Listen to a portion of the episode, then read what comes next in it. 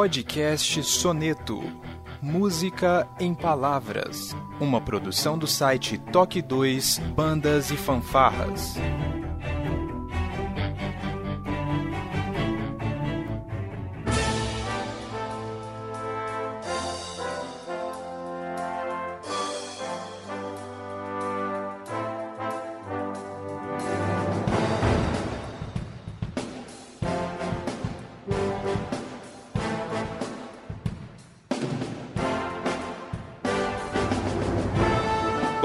Boa tarde, boa noite. Sejam bem-vindos a mais um podcast Toque 2. Bandas e fanfarras no ritmo da vida, na batida do coração.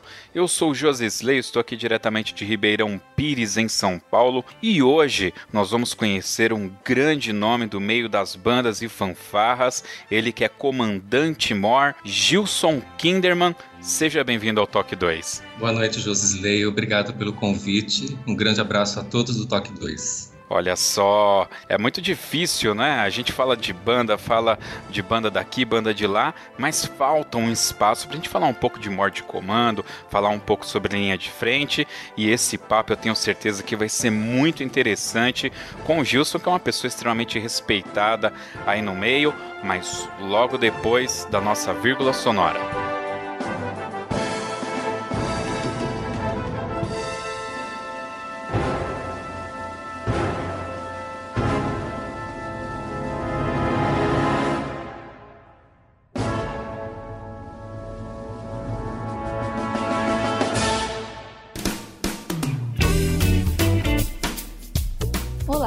Você está ouvindo o podcast do Toque 2 Bandas e Fanfarras, do site toque2.com.br. Você também pode ouvir os nossos podcasts através do aplicativo exclusivo do Toque 2, disponível para os sistemas Android e iOS. Para entrar em contato conosco, você pode acessar as nossas redes sociais através do nosso site, ou então pelo e-mail contato@toque2.com.br. E se você gosta do nosso trabalho e deseja nos ajudar a produzir um conteúdo com qualidade cada vez melhor, acesse a nossa plataforma de contribuição pelo site apoia.se toque 2 e veja como contribuir. Este podcast tem o apoio cultural do Portal Brasil Sonoro. Clique, ouça e toque. Para ter acesso às partituras, visite o site brasilsonoro.com.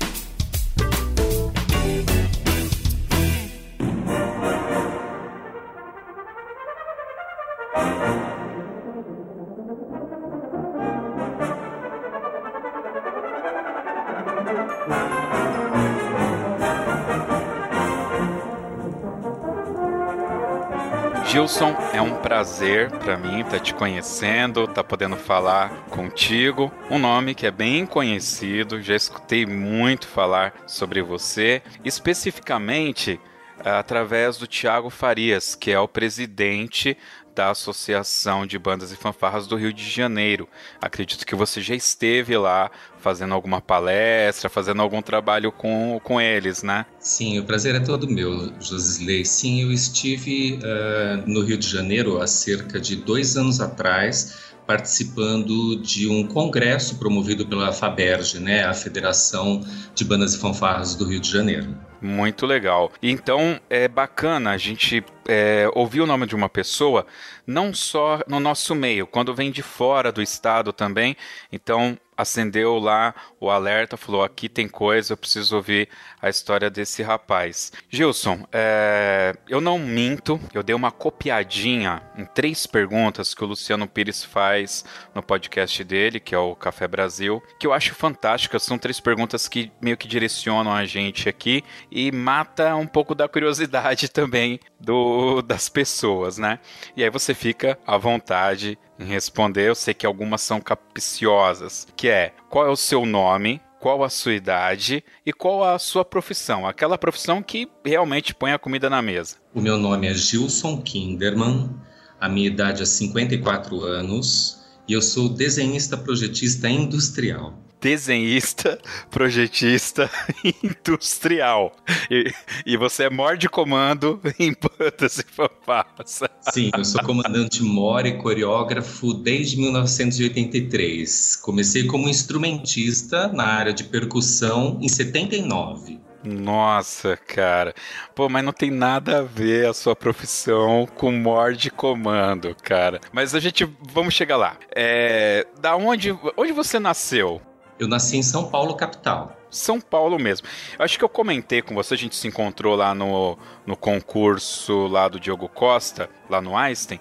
Eu acho que eu cheguei a comentar com você que, para mim, você era do Sul. Ah, e olhando para você, você tem traços de um pessoal meio lá do sul. Você tem alguma algum parentesco fora do Brasil? É italiano, europeu? Sim, eu tenho parentes no sul. É, mas a minha hereditariedade é alemã e espanhola. E tenho uma linhagem também mineira aqui e indígena. Bom, portuguesa também. Portu português, indígena e mineiro, todo mundo tem um pouquinho. Sim. Isso não tem muito jeito não. Puxa vida. Bom, você é aqui de São Paulo e tem alguém na sua família, o seu pai, a sua mãe, um tio, um parente seu próximo tocava em banda, tocava em fanfarra? Como que você chegou até essa coisa de tocar numa banda, numa fanfarra? Não, é, na minha família eu tive, após a minha passagem pelo meio de bandas, enquanto eu ainda atuava, eu tive o meu sobrinho mais novo e uh, a irmã dele. Então fomos nós três e mais a irmã mais velha também. Então fomos nós quatro que fizemos parte do meio de fanfarras e bandas. Mas antes de mim, que eu saiba, ninguém. Ninguém. É, desculpa, é, a sua mãe, seu pai é, atuavam com que profissões, cara? O meu pai ele era ferramenteiro de profissão e minha mãe era é, prendas domésticas mesmo. É, eu acho que todo mundo nessa época aí é, era mais ou menos assim. Meu pai era soldador, né? É uma profissão bem bruta, né? Ferramenteiro. Sim, sim uma exatamente. Uma profissão bem bruta. Cara, mas é, uma senhora do lar e um ferramenteiro vai ter um filho. É, ajustador mecânico. Ajustador mecânico. sim, mas que... eu fiz Senai e, e toda a minha parte de simetria, desenho geométrico eu devo a essa escola, né? Putz, você fez Senai ainda por cima. Isso, sim. Não tem nada de artístico nisso. em, em que momento você esbarrou em bandas e fanfarras? É, quando eu tinha por volta de 9, 10 anos, eu estudava já numa escola estadual na região sul de São Paulo, né, chamado Eusébio de Paula Marcondes que já era uma campeã nacional com o nome de Grupo Escolar Ginásio de Vila Sabará. Ele era uma campeã nacional é, nos campeonatos da Rádio e TV Record.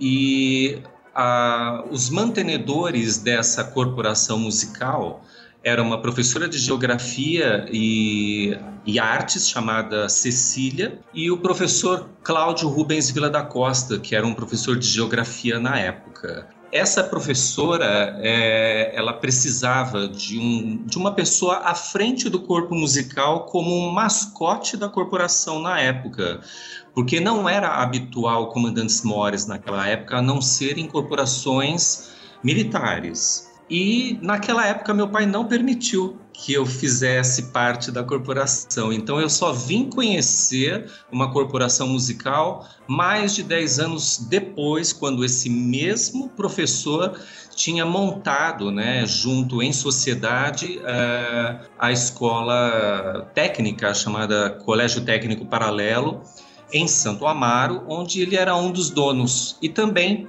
ele criou a corporação do Colégio Técnico Paralelo, a fanfarra com um pisto sênior, né? E aí, através dos meus amigos, eu conheci essa corporação e me dispus a tocar um instrumento que hoje já não se usa mais, que é o atabaque, dentro da área de percussão, até me tornar o ritmista principal da corporação. Puxa vida, você sabe que atabaque assim, de memória que eu tenho, que usava tabaco, era Caieiras, ainda na década de 90. E se não me engano, em 95 ou 96, teve um campeonato em Itacoaxetuba, que eu me lembro que a Famuta também usava mas não tenho assim de, de, recordar de outra corporação, cara, que usava. Bom, você tocou aí no paralelo, é, e o paralelo eu já conversei com Frigideira, já conversei com Marquinhos, e eu sei que os dois, em diferentes momentos, foram regentes do paralelo. E se não me falha a memória, tem aquele outro já falecido que me fugiu o nome, aquele senhor Sim. O, o, paralelo ele começou na mão do senhor Cláudio Rubens Vila da Costa como mantenedor. Certo. É, o senhor José Lincoln, que foi o primeiro instrutor. Logo em seguida, é, os trabalhos passaram para as mãos do Milton Pereira Leles como instrutor e como maestro regente, o senhor Antônio Domingos Saco. É esse mesmo que eu tava tentando lembrar o nome. Eu sempre esqueço o nome dele, né? Então, o Marquinhos veio depois ainda sim, do, do... Sim, sim, depois, depois do Senhor Domingos, nós permanecemos com o, o senhor Milton Pereira Leles e durante algum tempo nós permanecemos com o próprio Eduardo Estela, o Frigideira. Logo em seguida, eles eh, saíram do colégio e passou-se uh, a outros uh, maestros regentes, no caso. Né? Nós ficamos um tempo sem maestro, eu até fiquei com a linha de frente toda ensaiando sem maestro durante muitos anos, e logo em seguida, nós tivemos o senhor Jonas Christian, também falecido, Sidney Rosa, que hoje atua na orquestra do Teatro Amazonas, e logo em seguida tivemos o Marco Antônio Rodrigues, o Marquinhos, né? E eu permaneci no Colégio Técnico Paralelo até 1993. A corporação ela continuou até 1995. Cara, em 93, inclusive essa semana que a gente está aqui gravando, um amigo meu me mandou uma foto da extinta já banda municipal aqui de Ribeirão Pires, que eu participei. Eu não vou falar que eu toquei, porque eu não tocava nada. É... E foi o pessoal que era da banda, a Marta, o Emerson, Marquinhos, eles tocavam no João 23 e numa outra banda que ficava por ali, alguma coisa Mota, eu não vou lembrar o primeiro nome. Ah, Mota. Cardial Mota. Cardial Mota, cara, exatamente. E aí eles falaram, pô, tem concurso de banda. E a gente foi assistir o campeonato de Caieiras. E lá foi a primeira vez que eu vi bandas marciais de perto mesmo. E eu tenho assim na memória do Paralelo tocando rock, o lutador, cara. E aquilo para mim eu chorei, porque aquilo para mim era muito lindo, cara. Você era da linha de frente, você era da linha de frente. Não, você era o, o, o comandante Mor, mas você também coordenava a linha de frente essa época Sim, ainda? eu fui coreógrafo do Colégio Paralelo desde 1984 até 1993. É, eu sei que a, a Valéria, ela foi um tempo do Paralelo também. Sim.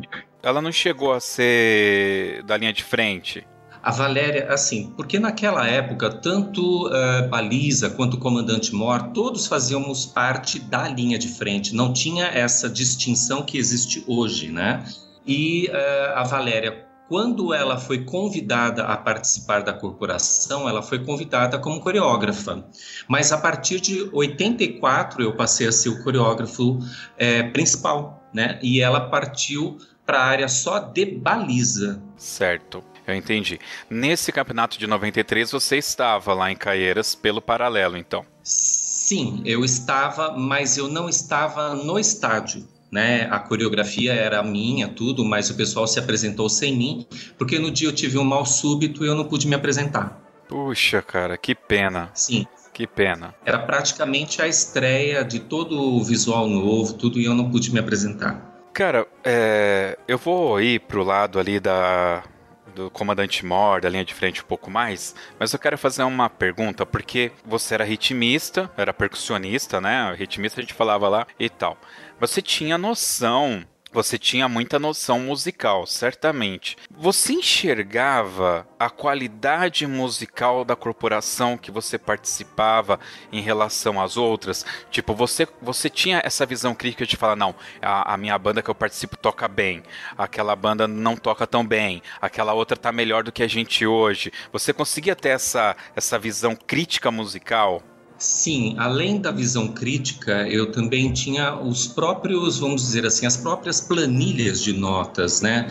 Porque o nosso maestro, ele era é, tenente-coronel da banda sinfônica da Polícia Militar. Então, a partir dele, é, eu tive todas, todo o aprendizado a respeito de comandos e também da musicalidade que eu precisava no corpo musical, né? Então, uh, o que que acontecia? A ideia dele era transformar uma fanfarra com um pisto em uma grande corporação musical uh, no intuito de ela ter as melhores notas, inclusive até superiores às bandas marciais, que era uma categoria mais mais uh, acima, né, de um nível mais alto de musicalidade. E nós competíamos no geral e vencíamos no geral, inclusive as corporações, as bandas marciais e as bandas musicais, como uma fanfarra com pisto. Realmente. Realmente a qualidade era, era fenomenal, cara. Você sabe, aí algum comentário meu, claro, né? É, eu estive nesse campeonato aí de 93 e tudo. Em 94 eu entrei numa banda marcial mesmo, né? Em Mauá e eu comecei para os campeonatos.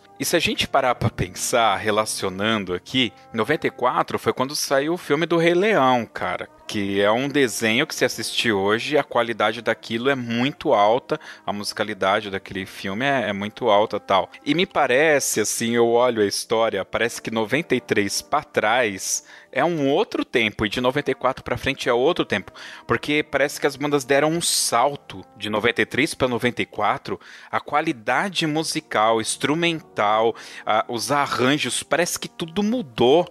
Você tem essa impressão também? É, né, nessa época, após 93, eu não acompanhei muito. Eu só fiz uma apresentação é, especial, se eu não me engano, foi em 96, a convite do, do próprio Colégio Paralelo. A banda já estava extinta, mas nós fomos fazer uma entrega de transitório na cidade de Caieiras, onde eu fui convidado para participar dessa apresentação, mas eu não, não, não pude acompanhar depois de 93. Eu tive é, problemas sérios de saúde após 93 e então eu acompanhei pouquíssimo, mas a gente ouvia falar a respeito da evolução que houve né, nas bandas marciais a partir dessa época, né?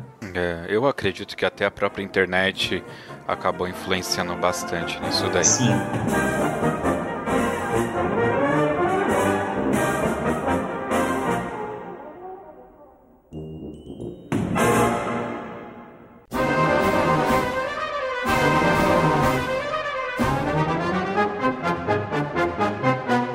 Gilson, então você está lá, você está lá batendo seu atabaque. Tô voltando, obviamente, na história. Só que aí como que foi? Eu não quero mais atabaque, eu quero ser o comandante mor da banda. Como que se deu essa transição de percussionista para comandante mor? Foi uma história muito, é, é, muito, muito incrível, vamos chamar assim, né? Eu acompanhava muito a Parada das Rosas, que passava num determinado canal de televisão. Né? E uh, o que, que acontecia? Eu ficava muito muito entretido naquilo que eu via, né? Então eu via os comandantes mores em outras corporações internacionais, principalmente as americanas, se apresentando nas paradas é, das rosas em Pasadena, nos Estados Unidos, e é, isso me atraía muito a atenção. E eu perguntei para o dono da escola se poderia haver um, um, comandante mora à frente do nosso corpo musical, que era uma fanfarra com pisto na época, né? Porque nós não víamos, era muito difícil de se ver. Então uh, ele falou assim: tudo bem, vocês podem treinar esse, essa pessoa e a gente coloca em determinado evento. Eu falei: tá bom. Então nós começamos a treinar uma moça. E durante um bom tempo ela foi sendo treinada é, por mim, inclusive. É, e após esse treinamento, no dia da estreia, algo não deu certo. Ela não pôde, ela não pôde estrear o, o, a função dela à frente do corpo musical. E um outro rapaz começou o treinamento e também não deu certo. É, após esse, é, é, essa, essa situação não ter dado certo, ele foi para o colégio Bilac, na época havia a banda marcial do Colégio Bilac na Vila Mariana em São Paulo. Ele foi para lá e o que, que aconteceu? Eu conversando com a Valéria, nós chegamos a um, a um consenso, né? Porque ela disse assim: mas se não tem ela e não tem ele, por que, que não vai você? Né? Eu falei assim, ah, não, mas eu já, já tenho a minha função, que já é o ritmista, para mim tá ótimo, isso já para mim já é o suficiente, né? E nessa época, inclusive, a gente até idealizava é, coreografias para a linha de frente, eu e Valéria juntos. Aí o que, que aconteceu? ela falou assim: "Vamos conversar com o Domingos". E nós fomos conversar com o Domingos. E ele olhou para mim e falou assim: "Não, não, não. É muito magro, muito franzina, muito pequeno, muito fraco. Não, eu quero uma pessoa mais alta, mais forte, mais imponente à frente do meu corpo musical. Esse rapaz não dá, não. E eu saí completamente desenchavido daquele momento, né? Mas é, ia continuar como ritmista, eu não tinha a menor intenção de, de, de, de sair da corporação nem nada. Mas aí eu fui para a quadra nesse dia, e a Valéria veio e falou assim: Olha, o senhor Domingos quer falar com você, com você novamente. E eu fui conversar com ele e falou assim: Olha, nós vamos tentar. Nós vamos tentar, você faz o seu treinamento e depois a gente vai observar e ver se realmente vai dar certo a sua função à frente do corpo musical. E deu certo. Essa foi a história do início toda. e ele perdeu um percussionista. É, na verdade, nós tínhamos, na época, eram dois principais é, percussionistas na área de atabaque. É, era uma moça chamada Dora, que ela tomava conta do corpo musical já no grupo escolar ginásio de Vila Sabará, inclusive foi ela que trouxe o corpo musical inteirinho para o Colégio Paralelo, e eu então, conforme é, eu passei para a função de comandante mor, ela continuou no ritmo que nós fazíamos juntos, mas ela passou a fazer esse ritmo sozinha. Legal. Bom, agora você está ali como mor, então mais dedicado a isso. Então acredito que você deva ter ido buscar informação sobre essa posição de mor, ou já tinha buscado, e acredito que eventualmente o seu instrutor ali, o, o próprio chocolate na época, Sim. enfim, te passou alguma informação como que foi esse trabalho para compor o seu Comandante Mor? É, além dos filmes, além de uh, vídeos que nós tínhamos e, e, histórias mesmo que o próprio Chocolate nos contava, o próprio senhor Domingos nos contava, porque eu não fui o primeiro Comandante Mor do país, houveram outros Comandantes Mores civis como Mor de Marília e de outras cidades do interior, né? Então, uh, ele tinha a noção do que nós precisávamos para o corpo musical. Então, o formato que hoje existe é de uh, um comandante mor que executa compassos, que executa comandos à frente do corpo musical. Talvez na década de 80 eu tenha sido o primeiro. Agora, antes de mim, o formato já não era o que está sendo utilizado hoje. Nós tínhamos um formato mais, vamos dizer assim, mais fantasy, né? Vamos dizer assim. Uh, não tinha-se um, um, Como que eu posso dizer? Uh, nós não tínhamos um, um, formato que está sendo utilizado hoje no nosso país e nem internacionalmente falando. Era um, um formato mais pertencente à linha de frente e não ao corpo musical. Então, hoje já mudou-se em alguns campeonatos é, a função do comandante Mor. Ela está voltada mais ao corpo musical do que à linha de frente. Sim, eu me lembro que nos campeonatos que eu assistia, eu procurava assistir também um pouco da linha de frente. Eu nunca fui aquele cara que ficava só em cima da banda. Eu algumas linhas de frente você tinha, por exemplo, Itaquaquecetuba, que era uma linha de frente da minha época, era muito boa. Eu gostava muito do uniforme, né, do próprio paralelo, né? Então tinha algumas linhas de frente que me chamavam um pouco mais de atenção. E eu me recordo, inclusive, eu vou até citar o nome aqui, ele eu acho que ele nem me conhece, mas eu conheço, que é o Abel de Campo Limpo. Acho que ele tá em Campo Limpo agora. O Abel, eu me lembro dele de muito tempo. Mas eu, obviamente, nem sabia que o nome dele era, era Abel. E eu me lembro que ele participava das coreografias de linha de frente. Né? Então me parece que isso era bem normal de acontecer, né? É, a partir da década de 90, vamos ser um pouco mais precisos, 93, criou-se regulamentos. Mas já é, de 93 para frente eu já não participei mais. Mas antes de 93, os comandantes mores eles faziam parte da linha de frente. Então eles poderiam não só ser coreógrafos, comandantes mores e também participar das coreografias da linha de frente. Então nós participávamos sim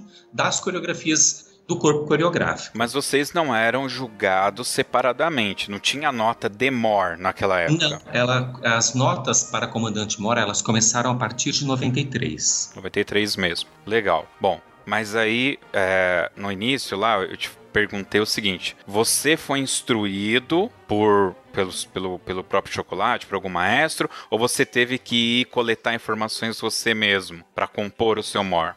É, eu mesmo, porque assim, é, a nossa formação dentro do Colégio Paralelo, na, na parte de fanfarra com pisto sênior e também na banda marcial sênior, era sempre muito marcial. As minhas coreografias em si eram muito, muito marciais, então é, toda a formatação de compassos, toda a formatação de ordem unida, então tudo isso era muito exigido pelo nosso maestro, que era coronel da Banda Sinfônica uhum. da Polícia Militar. Então, é, essa exigência não era só passado para os músicos e para a linha de frente. A composição do Comandante Mor também precisava ser muito marcial, apesar é, de não haver restrições, né? não havia um, um, um regulamento que que fosse restritivo naquela época, né? Então, nós tínhamos o nosso uniforme contextualizado de acordo com o corpo musical, mas houve uma época que a uniformidade passou a ser contextualizada com as evoluções e coreografias do corpo coreográfico e nós tínhamos que ter também todo o comando, toda a, evolução de marcha, é, através de movimentos com instrumento de comando, que também não eram instrumentos originais, eram, é, eram é, instrumentos que nós tínhamos, como que poderia dizer? É, nós utilizávamos cabos de cortina ou cabos de vassoura para que a gente pudesse adaptar para o, para o nosso, o nosso, a nossa utilização dentro do corpo musical, né? Porque hoje nós temos instrumentos de comando originais para, o, para os comandantes mores que foram criados lá na Escócia. O, o instrumento de comando ideal para o, o, o comandante mor chama-se mace. Dentro do nosso, dos nossos regulamentos, hoje em dia já estamos sendo avaliados através dos maces, bastões e espadas mas naquela época não tinha essa exigência. E a formatação foi a partir de todas as informações que nós tivemos dos, dos nossos instrutores e dos nossos maestros regentes dentro da marcialidade. Legal. Eu queria falar um pouco sobre a sua passagem pela linha de frente, mas a gente deu uma boa engrenada aqui nessa questão de mora, então eu vou focar e depois a gente volta nessa questão. Quando a gente fala do MOR de comando, você acabou de citar aí a Escócia como um berço. É, o Mord Comando, ele, ele é uma figura que já existia então nas bandas militares e ela foi essa figura foi trazida para as bandas marciais aqui no Brasil? Exatamente. Se tem historicamente falando uh, o posicionamento de que o comandante Mor nasceu por volta de 1600 como comandante de tropas militares. E para essas mesmas tropas militares, para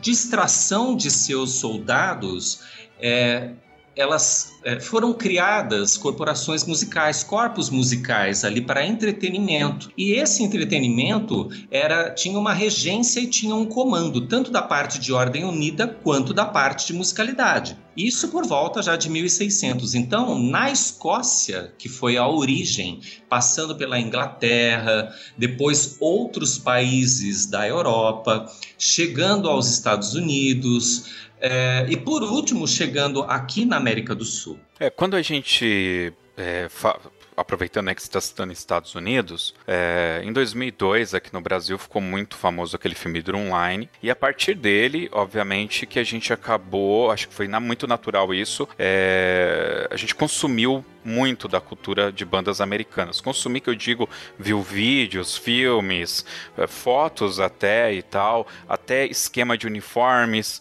e brasões. Eu percebi que muitas bandas começaram a se basear em coisas é, de lá. Então, por exemplo, nesse filme específico, eram apresentados três comandantes. Posso até estar enganado. E mais recentemente, tem uma série documental que está disponível no Netflix que também mostra que são vários comandantes, né? Ali eu acredito então que a funcionalidade deles é um pouco diferente do que seria essa escocesa e certamente diferente de como a gente usa aqui no Brasil, né? A origem fundamental ela é europeia realmente, né? E dentro da área militar a formatação é militar. A diversificação que os americanos é, expõe hoje em dia são no mínimo três tipos de comandantes mores: o de campo, o de avenida e uh, dentro do campo também existem variações, né, para comandantes mores, mais para show, mais para a, a, evolução do corpo musical também e para aqueles de avenida que são aqueles que nós nos encaixamos. Né? Mas na década de 90, inclusive aqui no nosso país, houve uma, uma diversificação, houve uma mistura muito grande, né? De vários estilos também, mas não muito é, regulamentados. Mas conhecemos todos os tipos de, de, de comandantes mores e suas variações. É, quando a gente vai falar de linha de frente, a gente vai ter ali uma briga, uma briga entre aspas, tá? Entre o que é cênico, o que, que tem que ser, o que, que é militar, o que, que é a essência das bandas e tal.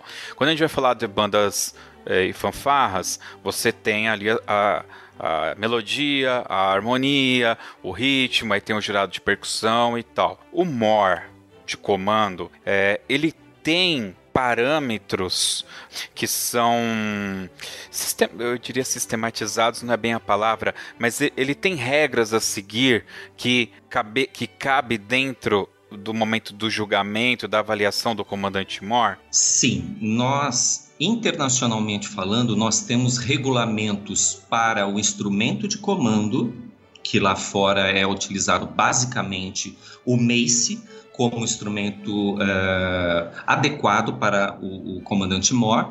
E existe também os regimentos para o comandante.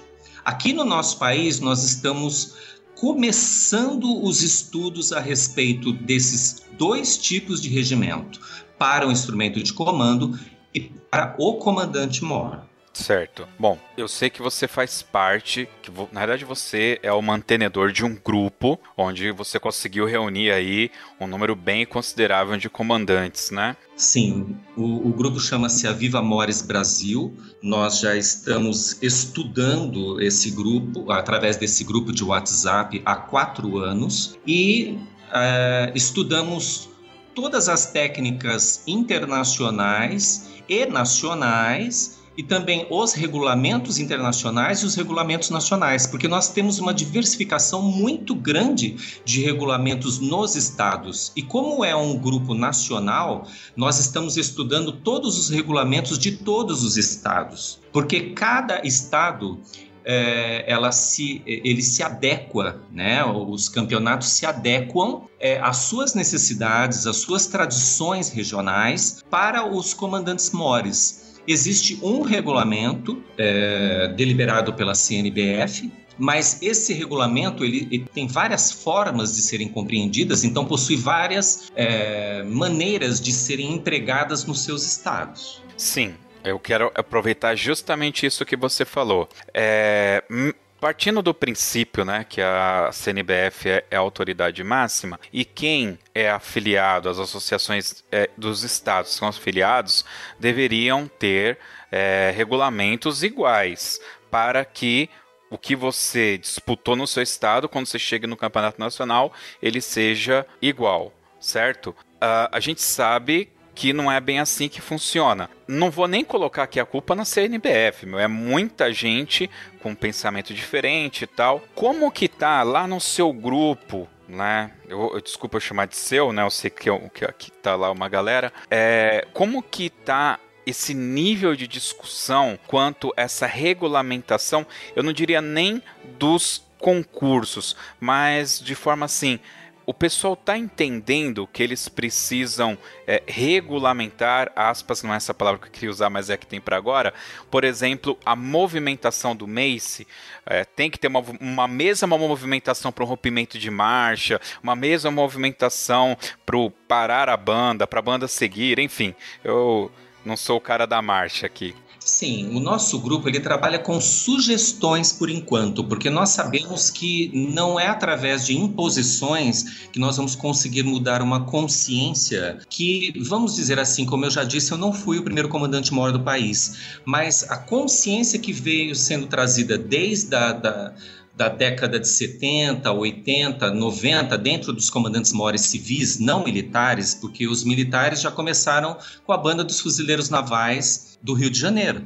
Né? Então, eles já trouxeram, inclusive, até os regimentos escoceses para dentro da banda marcial dos fuzileiros navais. Então, eles já tinham esse, esse, esse regimento já colocado dentro da sua corporação.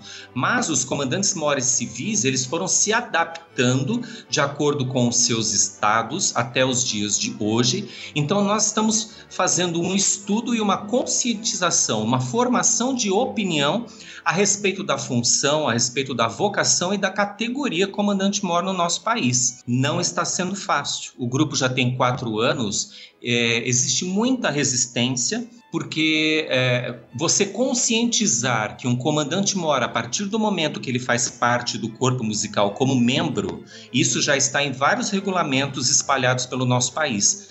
Mas a conscientização de que ele é um comandante e não uma, uma mera figura, um figurante, né, ou um participante da linha de frente, ou um destaque da linha de frente, é muito complicado para algumas pessoas é, é, aceitarem. Então, nós estamos fazendo uma conscientização, uma formação de opinião a respeito, para depois nós é, tentarmos implantar os regimentos para instrumento de comando e também os regimentos para o comandante-mor. Fora do nosso país, existem campeonatos exclusivos para comandantes mores. Nós já começamos a ter campeonatos aqui, começaram no Pará, através de um grande amigo nosso chamado Vander Silva. Ele é, conseguiu estabelecer o primeiro campeonato para Maces. Então, nós já estamos tentando vagarosamente instituir isso no nosso país. Mas é um trabalho é, a longo prazo, Josisley. Bom, acho que ano passado eu tive acesso a um regulamento acho que justamente foi quando houve essa mudança para que o, o comandante Moore passasse a fazer parte da, da, do corpo musical. Então ele vem marchando com a banda e acho que isso teve até um problema no nacional, porque o maestro ele não pode intervir, né, interagir com a banda durante todos os deslocamentos, certo? Sim. A partir do momento que você institui um comandante mora à frente do teu corpo musical, a lógica internacional e nacional poderia ser é, adotá-lo como membro do corpo musical e ao mesmo tempo ele estar sujeito também a todas as regras que o corpo musical, é, vamos dizer assim, cumpre vamos dizer assim, né? Então, ele sendo membro, automaticamente a marcha precisa ser igualada, também a uniformidade tem que ser dentro do mesmo contexto, ele também vai ser avaliado pela forma que ele emite o, o comando de voz, né? E também o, a forma que ele utiliza o instrumento de comando seja um dos três instrumentos que são instituídos nos nossos regulamentos. Eu toquei nesse ponto porque a gente é, vive aqui no Brasil uma cultura onde o maestro é o cara que fala com o vereador, que fala com o prefeito, que dá aula de música, que tira xerox, faz o arranjo. Ele é o cara que faz tudo. Então, quando ele coloca aquela banda na avenida, a banda é o xodó dele. É o maior carinho dele. Eu estou, obviamente, colocando um lado positivo da coisa. A gente sabe que tem um lado negativo, mas estou colocando aqui um lado positivo. E de repente, eu tenho que tô colocando uma outra pessoa ali na frente, que acaba tendo aquele glamour do desfilar com a banda, tudo, entregar a banda, pedir autorização pro, pro jurado para a banda se apresentar, e aí entra a figura do maestro ali, né? É, não por mal, mas a gente tem essa coisa extremamente paternalista, né? Então é bem complicado quando você fala Sim. assim que agora é o Mor que vai fazer tudo isso. Sim, essa, essa situação ela já vem sendo colocada desde a década de 80, desde quando eu comecei. É, não era fácil realmente, mas como nós nos espelhamos, eu digo o colégio técnico paralelo, né? Nós nos espelhamos em uma, em uma corporação inglesa, inclusive toda a nossa uniformidade era em estilo inglês, as barretinas, a uniformidade em si toda. Então, eh, nós também tínhamos a característica de adotarmos para o corpo musical o comandante Mor também com as mesmas características inglesas. E nós tivemos dificuldade, sim, né, naquela época, inclusive com outras corporações que seguiram a mesma proposta, e essas dificuldades ainda existem até hoje. Né? Então, o que, que nós sugerimos em nosso grupo? Que o comandante Mor tenha a sua pesquisa técnica a respeito de ordem unida, a respeito de musicalidade, de compassos, de melodias, de tudo aquilo que faz parte realmente de um comandante da área musical como um maestro e também como um comandante de ordem unida. Porque nós sabemos que lá aonde foi a, a fundamentação da vocação, esse comandante ele fazia exatamente tudo, porque lá fora é, há uma inversão de situações como se apresentam aqui no nosso país, né?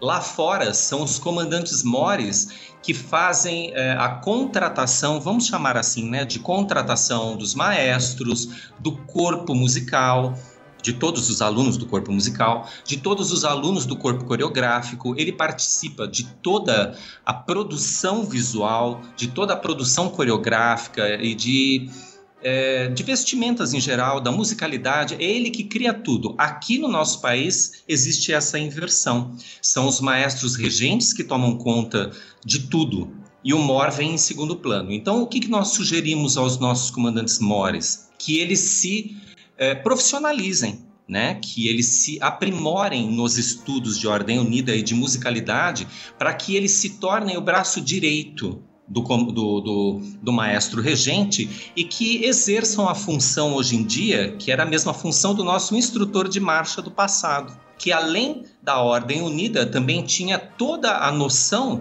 de musicalidade. Então, essa é a nossa proposta atual. Muito bem.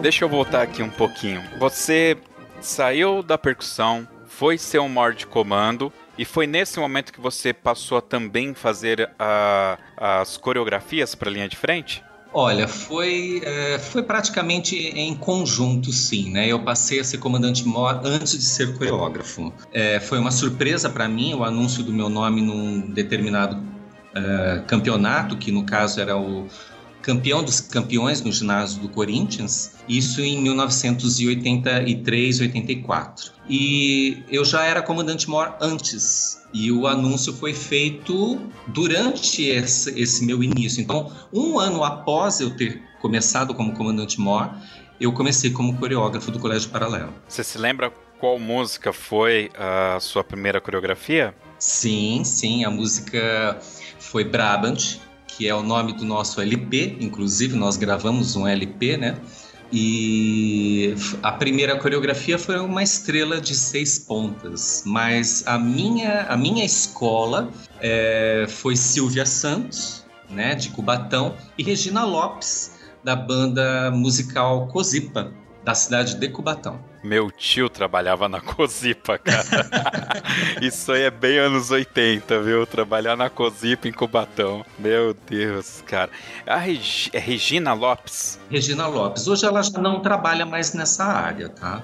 Tá. Eu conheço a Silvia, já tive a oportunidade de bater um papo com ela. Tem um podcast aqui, acho que o segundo especial do Dia das Mulheres é com ela. Vai ter link aqui no post também. Vai ter link da Valéria a Regina, aí você me cutucou, né? Agora eu vou ter que ir atrás dela para saber quem é a Regina, né? Uh, e conhecer um pouco da história dela. Mas fala um pouco pra gente, não precisa é, contar toda a história, mas a Silvia, eu lembro quando a gente conversou, ela falou que ela vinha de uma escola mais militarizada. Sim. E na época dela, a linha de frente chegava, ficava parada num canto, enquanto a banda dava o show. Exatamente, eu sou dessa época. É dessa época. Sim. Né? E aí ela começou a colocar alguns passos, virar pro público e tal. A Regina veio junto com essa onda, ela tinha uma outra forma. E no que e o que, que você pegou das duas para fazer o seu, já que você se baseou nelas?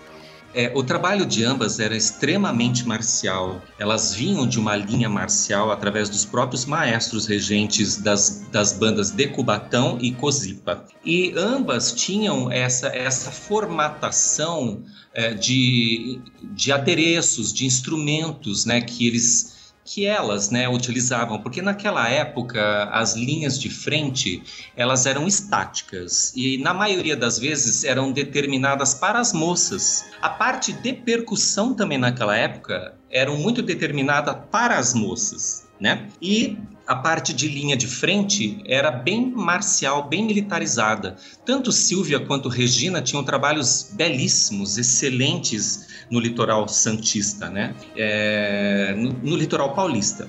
E todos que participavam ou presenciavam as, os campeonatos do litoral ficavam muito impressionados com a forma que elas trabalhavam com as moças. Eram poucas as linhas de frente que faziam movimentações. Então elas se utilizavam de clarins, elas se utilizavam de bastões, elas se utilizavam uh, de, de, de machados longos. Era tudo muito bonito de ser visto, né? E isso despertou o interesse de muitos que se colocavam como coreógrafos aqui no, na, na capital, né?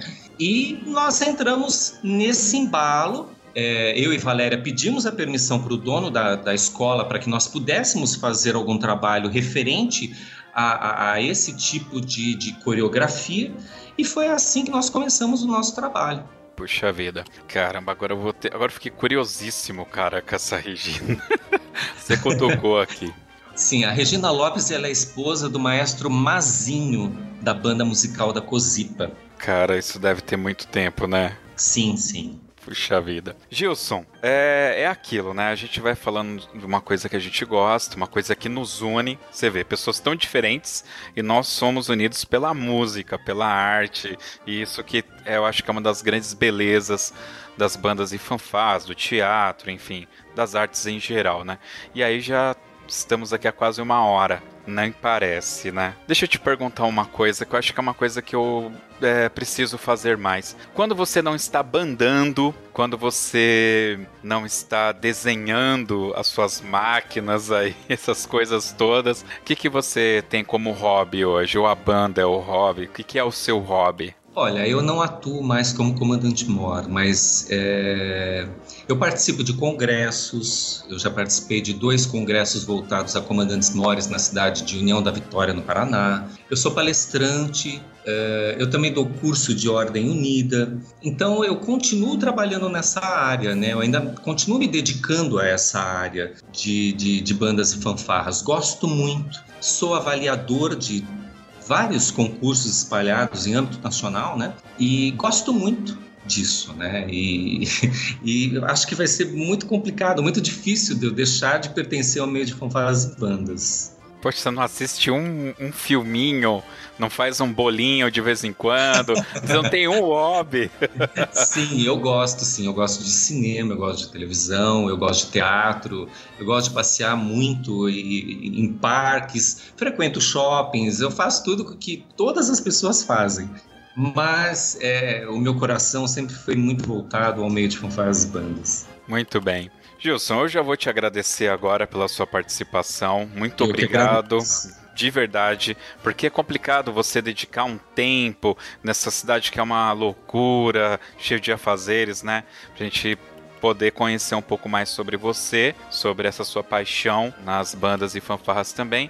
E eu queria abrir aqui o espaço para você usar como você quiser, fique à vontade e use como quiser. Obrigado, Josilei. Eu não vou dizer que nós não tenhamos já comandantes mores específicos, especializados. É, nós não temos uma, vamos dizer assim, uma, uma formação técnica, uma faculdade, vamos dizer assim, a respeito dessa área, né? Não que sejamos totalmente amadores, mas nós somos pesquisadores e estamos trazendo o melhor para dentro do nosso país e queremos ver o Brasil no mesmo nível das grandes corporações internacionais, com toda a técnica, com toda a informação formação que elas têm. E nós já temos muitos comandantes mores já atuando de forma muito, é, muito efetiva, muito compreensiva a respeito e vamos falar assim de em prol de igualdade com comandantes mores internacionais.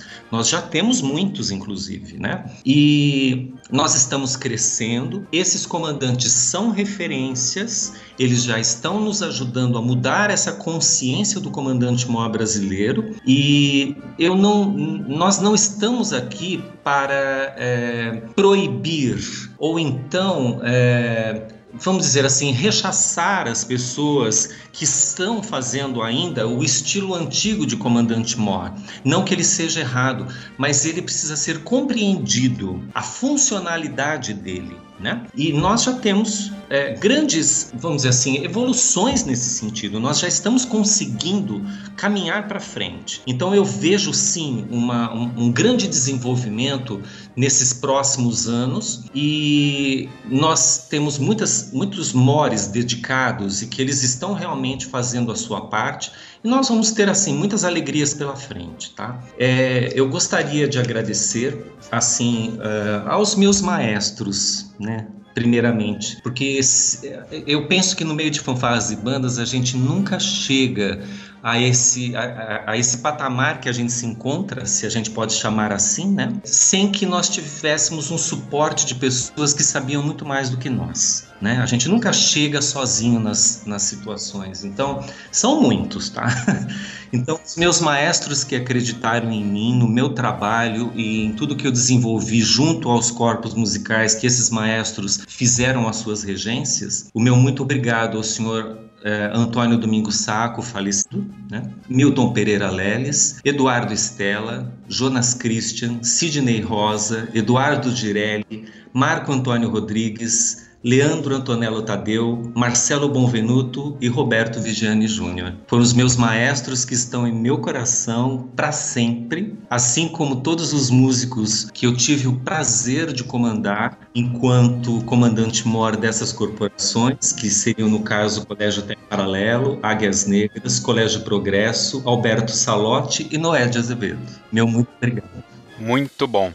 Pessoal, todos, alguns dos nomes que o Gilson falou, nós temos podcasts, estarão aqui todos os links no post, inclusive os contatos do Gilson. Quem quiser aí contratar uma palestra, um treinamento, quiser algum um avaliador no seu campeonato, vou deixar todos os contatos ali do Gilson. Tenho certeza que ele vai fazer questão e te responder com bastante rapidez, tá bom? Gilson, mais uma vez muito obrigado. Vamos agora para o Toca na Pista.